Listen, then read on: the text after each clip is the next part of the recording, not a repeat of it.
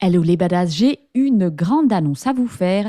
Je vais faire mon premier webinaire le 28 mars 2024 à 20h. Donc on se retrouve et on va parler d'émotions puisque on va essayer de répondre à la question faut-il contrôler ses émotions pour interagir avec son cheval? Alors cette question vient parce qu'on entend souvent les coachs, les profs nous dire tu dois laisser tes émotions au vestiaire.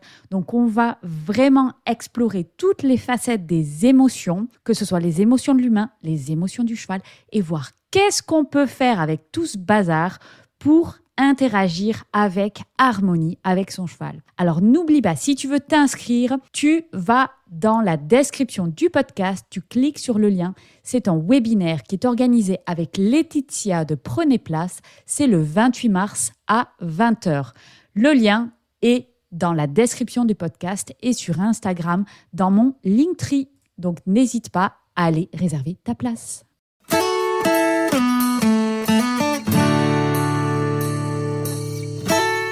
Bienvenue sur Vie ta meilleure vie, le podcast catalyseur de ton passage à l'action pour créer ta meilleure vie. Je suis Fanny Butler et je t'invite à découvrir dans ce podcast le parcours de différentes personnes qui vivent leur best life. Tu trouveras également dans les épisodes solo des conseils actionnables tout de suite pour améliorer tous les aspects de ta vie. Si tu te sens coincé, que t'as pas beaucoup d'énergie, que t'es pas aligné et que tu ne kiffes pas ta vie, ce podcast est fait pour toi. Tu vas trouver inspiration et outils concrets pour créer ta version de ta meilleure vie. Rendez-vous tous les lundis 8h et si tu aimes le podcast, n'oublie pas de donner une note de 5 étoiles sur ta plateforme d'écoute et un petit commentaire. Cela permet de transmettre le message. Bonne écoute. Bienvenue dans ce nouvel épisode de podcast. Aujourd'hui, on va parler de qu'est-ce qui te rend heureux, mais vraiment heureux. En fait, dans la vie, on se place souvent dans la position de manque. On est dans un état d'esprit qui va dire je serais plus heureuse si j'avais ci, ci et ça. Mais en réalité, on se demande pas vraiment la question, mais qu'est-ce qui me rend heureux déjà dans ma vie? et qu'est-ce qui me rend heureux dans ma vie en général? Parce que c'est ces choses-là qu'on va vouloir avoir dans sa vie au maximum. La pensée de base classique, c'est qu'est-ce qui me rend heureux? Ça va être l'argent, le travail, l'amour, la santé. En gros, c'est un schéma grossier, mais c'est ce qu'on nous met dans la tête. Pour être heureux, il faut avoir beaucoup d'argent. Pour être heureux, il faut avoir un super travail. Pour être heureux, il faut avoir de l'amour et il faut avoir la santé. Alors en soi, c'est pas faux, mais c'est beaucoup plus nuancé que ça. Parce qu'il y a d'autres choses qui nous rendent heureuses et ces choses-là, ce sont parfois des petites choses auxquelles on ne fait pas forcément attention. Ça peut être de faire de nouveaux projets, ça peut être d'apprendre de nouvelles choses, ça peut être de développer des relations sociales avec des gens qui sont hyper intéressants ou qu'on trouve intéressants, ça peut être de faire du sport, ça peut être d'avoir du temps pour soi pour ne rien faire. Au sacrilège du temps où on n'est pas productif, eh bien cela peut nous rendre heureux. Ça peut être de savourer l'instant présent, ça peut être de s'adonner à des passions, ça peut être de passer du temps dans la nature, ça peut être de se reposer, ça peut être du temps en famille, etc., etc. La liste est en réalité beaucoup plus longue que ce que l'on croit. Alors ce que j'aimerais vous inviter à faire là maintenant tout de suite, c'est tout simplement de faire la liste des choses qui vous ont rendu heureuse dans la journée.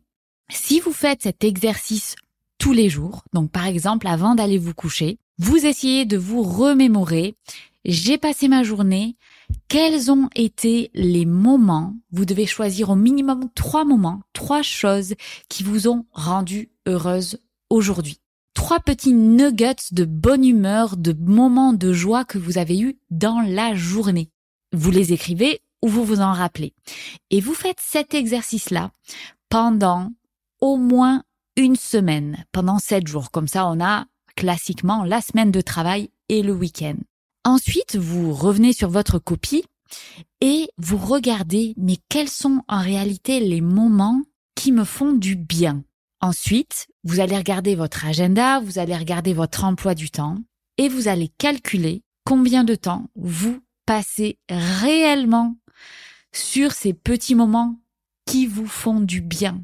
Si par exemple passer du temps en famille c'est quelque chose qui vous fait du bien, qui est hyper important pour vous, est-ce qu'il n'y a pas moyen de développer ou passer un petit peu plus de temps là-dessus? Donc ça, ça va vous faire du bien, vous allez avoir de l'énergie et avoir de l'énergie, c'est hyper important, mais tout simplement pour être heureux.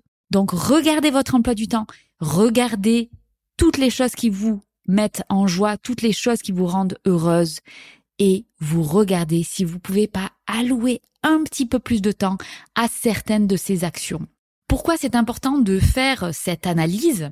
Parce qu'on est souvent d'une part dans notre mindset qui est je suis en manque de et on se dit je serais plus heureuse si j'avais plus de ça. Mais la réalité est beaucoup plus nuancée. Donc en faisant cette analyse, vous mettez à jour d'une part ce qui vous rend vraiment heureuse et d'autre part, vous allez regarder votre emploi du temps pour vous dégager plus de temps. Eh bien, peut-être vendredi, je vais finir, si j'ai la possibilité, une demi-heure plus tôt pour amener ma fille au parc. Et ça, c'est un moment qui va me faire du bien pour tout le week-end, pour toute la semaine. Et ça, c'est primordial pour toujours faire attention à son énergie.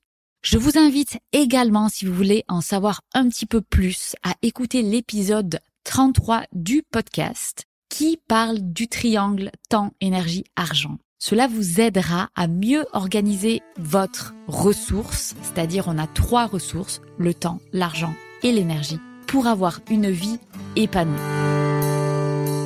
J'espère que le podcast vous a plu. Si c'est le cas, n'hésitez pas à noter 5 étoiles et commenter le podcast sur votre plateforme d'écoute.